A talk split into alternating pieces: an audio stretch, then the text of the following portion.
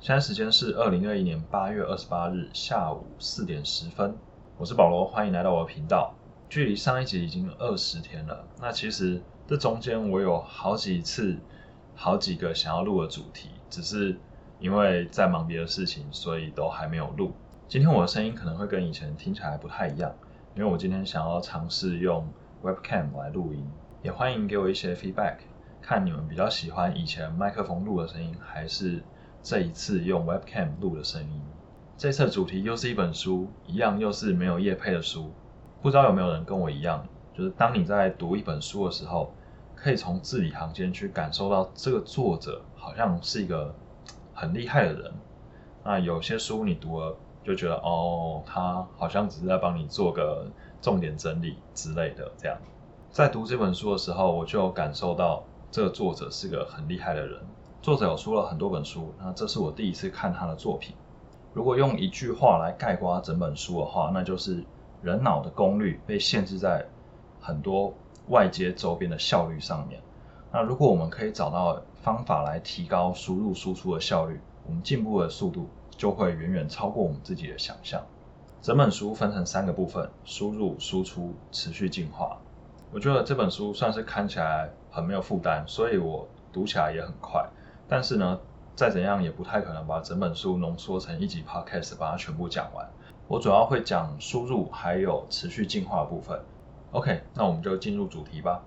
首先，我想要先问一个问题：你们是不是也觉得看完一本书大概有八十七趴会忘记？是的话，不要难过，这是很正常、很正常的现象。我也是这样，而且我甚至是九十九趴可能都会忘记。这里其实有一个盲点，就是。大家认为阅读就等于吸收，但是其实不是。嗯，正确的读书应该要拆解成看见资讯跟吸收资讯，他们是分开的。那首先我们在看这本书的时候，要先想一下说为什么要看这本书，目的是什么，要解决什么问题，然后呢，用速读的方式去找答案。应该要把书当作是资料库来使用，就像网络一样。当你有什么问题，比如说呃怎样刷牙才正确，你有了这个问题之后，你去 Google 怎样刷牙才正确，然后你就可以看到很多结果，再从这些找到了资讯，找到了结果，去解决你原本的问题。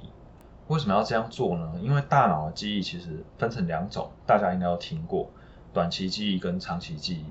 那短期记忆又称为工作记忆，工作记忆它就有点像是一个暂存区。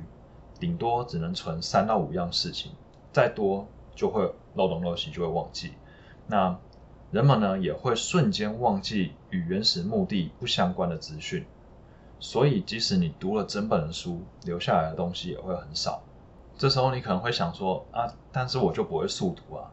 其实每个人都会速读，只是呃你从国小开始被教坏，因为老师都叫你念课文。从此之后，你可能看到东西会把它念出来，或是即使你不念出来，也会在心里用默念的方式。可是当你在心里默念的时候，它就在拖慢你的速度。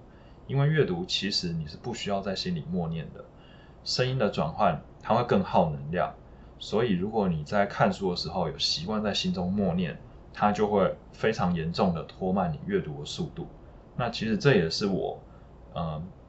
在看一些英文书，或是在考英文的时候，经常会遇到的问题，尤其是英文啊，应该是这么说。那我我之前就觉得说，为什么我看书都很慢，不管是英文或中文都很慢。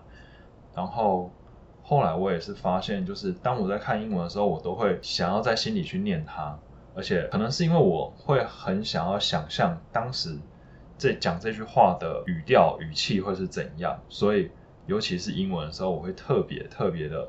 去念它，而且会可能同一句会念好几次，因此呢，我那个速度就会被大大的拖慢。如果你也觉得你的阅读速度非常慢的话，你也可以检查一下你是不是有这个习惯。那下一次在阅读的时候，尝试把心里默念的这个开关关掉，应该是可以大幅提升阅读的速度。接下来我们讲有效学习跟有效学会，这两个其实是完全不一样的事情。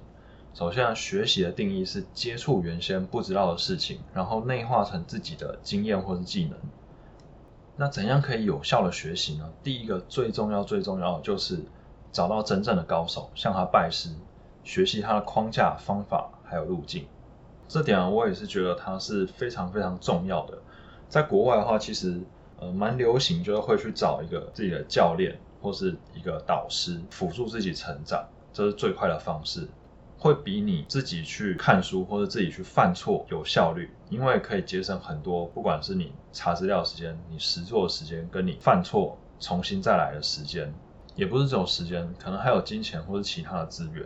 像 Raymond Wu 也有在他的新书《致富强心脏》里面提到，他曾经花三百万请一个德国教练上一堂课。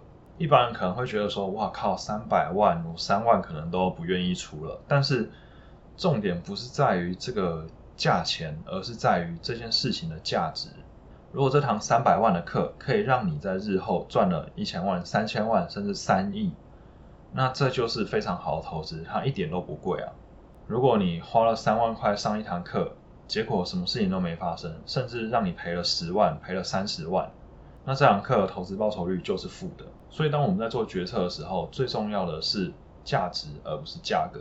价格只是表象而已。呃，稍微扯得有点太远，我们拉回来。第二个重点是，很多人会以为了解了原理就会把这个知识记起来，但实际上不是这样。知识记不记得取决于相关性，所以。我们前面提到，读一本书的时候，你要先去想你的目的是什么，你要解决什么问题，再速读去找答案。这个就是在建立相关性。当这个知识是可以解决你的问题的时候，你的脑中自己会把它们关联起来，然后你就记住这个知识了。同样的概念也可以延伸到，当你去听一个讲座的时候，你也可以先想针对这个主题，你会有哪些问题，先把它列出来，再去听这个讲座。那这样的话。你可以从讲座中带走的东西也会比较多，才不会听一听你就呈现一个弥留的状态。接着我们讲如何有效的学习，一个重点就是用到越多感官的学习，吸收效果会越好。阅读可以记得十 percent，听讲可以记得二十 percent，图片可以记得三十 percent，啊，如果有影像展览示范、现场观摩就可以记得五十 percent，参与讨论、提问、发言可以记得七十 percent。做报告、教学、模拟体验、实际操作，可以记得九十 percent。作者说啊，大多数的人阅读能力都不佳，所以他们会改用听书的方式来学习。乍看之下，听书很有效率，但实际上除了听了开心以外，吸收效率是最低的。因为听就只有用到一个感官而已，所以最好的方式呢，还是你边听边做笔记，看看是要用手写，或是用手机把一些你听到的重点给记下来。这些都可以让你的学习更有效率，然后学习之后立即输出，效果是最好的。这也是为什么，虽然我这段期间想了好几个主题想要录成 podcast，但是最后我先录了这一集，因为这也是我刚看完的书嘛，所以我把它整理下来，然后录出来的话，嗯，对我来说我也可以有更好的收获。有个词这几年很红，叫做斜杠青年，大家应该都听过。那作者对于这个想法是，学习可以学得广且杂，但是呢，在自己会的领域里面，要具备瞬间出手就可以把事情摆平的水准，这样的话才不会变成样样通样样松，全部都半吊子。学习的时候通常会有三层障碍，第一层是了解的障碍，就是从不知道到知道；第二层是掌握的障碍，从知道到掌握核心概念。然后第三层是活用的障碍，就是当你掌握核心之后，你要把它运用在生活还有工作。很多人学习一辈子，只对自己要求第一层，感觉学了很多东西，但是什么好像都没有学会。高手呢，无时无刻都是用第二或者第三层在锻炼自己。输入的部分我们就分享到这边，时间也差不多要十分钟，所以我们在这边先进行一个收尾。持续进化的部分就留在下一集跟大家分享，才不会拖太长。不要担心，这两天我一定会把下一集录完。以上就是今天的内容，来帮大家复习一下三个重点，就是快速读书、有效学习，还有有效学会。那大家都可以针对刚才讲的一些重点去实做看看，有什么成果或是遇到什么困难，都可以跟我分享。如果喜欢今天的内容，觉得对你有帮助，欢迎五星评论、订阅，还有分享给需要的朋友。IG 还有 Facebook，搜寻肥仔保罗都可以找到我。我是保罗，我们下次见。拜拜。